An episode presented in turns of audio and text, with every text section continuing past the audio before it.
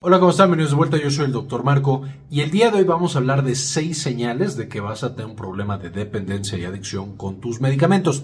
En este video vamos a hablar del contexto de un médico que manda un medicamento para alguna indicación y el paciente lo consume, de nuevo, empezando al menos al principio para esa indicación. Eh, entonces no vamos a incluir aquí algunas sustancias ilegales. Evidentemente entonces, para este video vamos a pensar que es un paciente que está tomando algunos de los medicamentos que tienen el potencial de causar dependencia o adicción, que ya vimos en videos pasados y les bajan la parte de arriba del video para que lo puedan consultar. La mayoría de los medicamentos no causan dependencia y adicción. Los que tenemos en la lista son los que principalmente tienen este riesgo. Entonces vamos a empezar y vamos a ver cuáles son estos, eh, estos señales. Una adicción previa es definitivamente de los factores de riesgo más importantes. A fin de cuentas es un cerebro enfermo que ya tiene una dependencia por diferentes mecanismos a algo, alcohol, al tabaco, alguna otra sustancia, algún otro medicamento. Como este cerebro ya no está procesando de manera correcta justo en la recompensa que generan las sustancias, esto también ya lo vimos en un video previo de recompensa y adicción que les baja en la parte de arriba. El cerebro, cuando le damos otra sustancia que tiene el potencial de volver a afectar este sistema de recompensa, pues es más probable que justo aparezca la dependencia y la adicción, haciendo natural que este segundo insulto o este segundo cosa que altera nuestro de recompensa cause fácilmente la adicción. Entonces, incluso si la adicción no está activa, por ejemplo, un paciente que en su momento tuvo una adicción al alcohol, esto en Alcohólicos Anónimos se recuperó, o que fumaba y dejó de fumar, tiene un riesgo más alto que la población normal que nunca ha tenido una adicción. Y esto incluye también, aunque es mucho más fuerte para otras sustancias, incluye adicciones no convencionales, cosas como adicción a las apuestas, adicción a eh, las relaciones sexuales, etcétera, etcétera. Entonces, entonces, esta adicción previa es una de las señales más importantes de que vamos a tener adicción ahora a este nuevo medicamento prescrito. Una historia familiar de adicciones también me está hablando de que el paciente es vulnerable. Ya lo hemos platicado en el pasado, pero la mejor manera de entender cómo están los genes de ese paciente es ver su historia familiar. En esa misma familia si ha habido algún otro problema de dependencia y adicción, especialmente si es a la misma sustancia, entonces tenemos un riesgo más alto de que exista una dependencia. Este factor de riesgo no es tan importante o tan fuerte como el pasado de una adicción previa, sin embargo definitivamente tenemos que considerarlo cuando estamos pensando en prescribir estos medicamentos. Definitivamente los factores más importantes de riesgo para una adicción y dependencia a lo que sea, pero aquí incluido por supuesto los medicamentos de prescripción, lo que manda el médico, va a ser la presencia de una enfermedad mental. Y aquí por supuesto estamos hablando de depresión, de ansiedad, de trastorno bipolar, casi cualquier enfermedad mental puede incrementar el riesgo de dependencia a una sustancia. Esto porque, por supuesto, el cerebro no tiene los mecanismos de defensa tradicionales, la química del cerebro está alterada y esto lleva a que cuando nosotros damos uno de estos medicamentos, que de nuevo tiene un riesgo de causar dependencia y adicción, no hay tanta manera de defenderse ese cerebro y es más probable y más sencillo que desarrolle una dependencia o adicción a ese tipo de sustancias. Esto de hecho se conoce como patología dual, cuando tenemos el proceso dependencia y esta otra enfermedad mental. Un ejemplo clásico son pacientes que tienen problemas de ansiedad y que beben alcohol justamente para disminuir esa ansiedad y como no es un medicamento adecuado, no es una sustancia que realmente les vaya a ayudar, eh, pero si hace que de manera aguda se sientan más tranquilos, pues fácilmente se vuelven dependientes a esa sustancia. Importante mencionar aquí, si nosotros atendemos la enfermedad mental, puede disminuir el riesgo de que aparezca la adicción.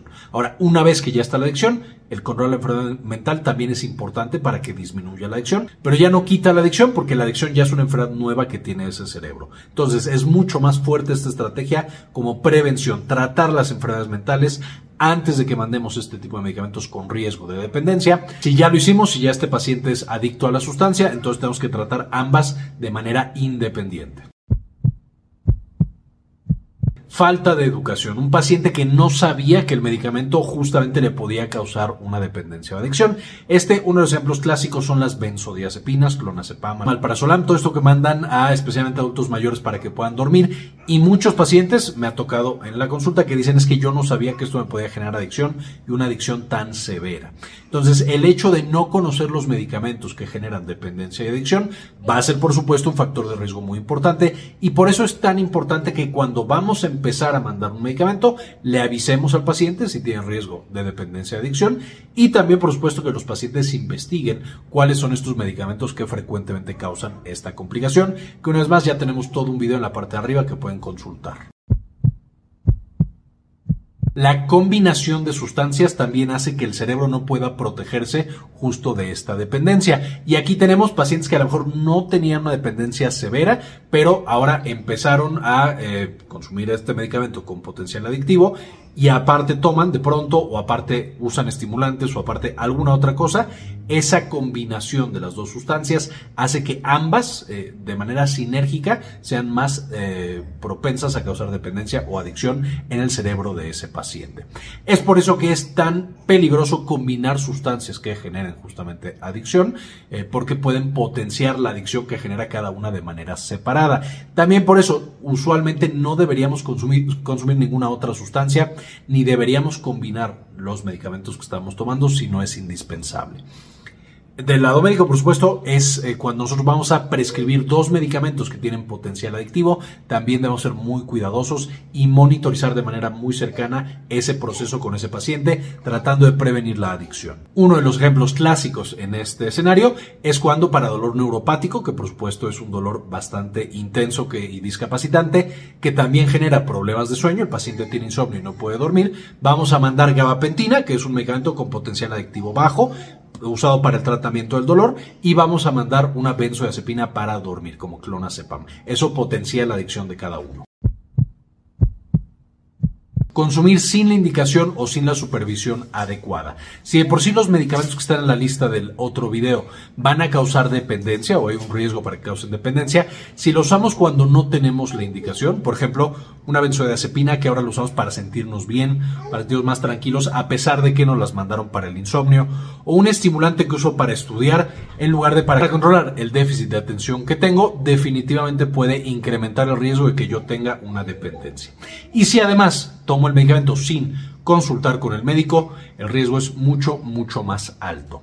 Entonces, estos seis son de los principales factores de riesgo. Eh, de nuevo, aquí no estamos hablando de drogas ilegales y de otras sustancias, donde hay otros factores de riesgo importantes, como el consumo cuando somos muy jóvenes, algunos tipos de personalidad, etcétera, etcétera. Esto es para cualquier paciente que acuda con un médico y que le prescriben los medicamentos que están en la lista que mencionamos en ese otro video es muy importante conocerlos para que justamente no desarrollemos una nueva enfermedad, que es la adicción, a partir de tratar de corregir la primera.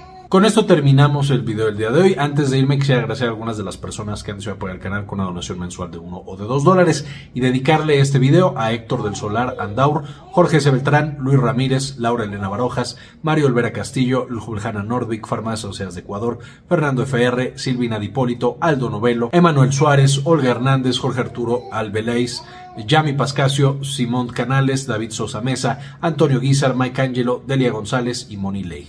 Muchas gracias por el apoyo que nos brindan cada mes con sus donaciones. Eh, Ale les dice adiós, muchas gracias por ver este video y como siempre, ayúdenos a cambiar el mundo, compartan la información. También quería mostrarles que ya tenemos la versión nueva y mejorada de Clínica Cares, que es la clínica en la que damos la atención médica. Eh, se puede, por supuesto, ya agendar cita en esta nueva versión de Clínica Cares con un servidor con la doctora eh, Georgina Carranza y conmigo, eh, justamente para atender cuestiones de salud de la mujer y por supuesto también salud general. Si tienen por supuesto alguna duda, alguna pregunta, en clinicacares.com.mx nos pueden encontrar.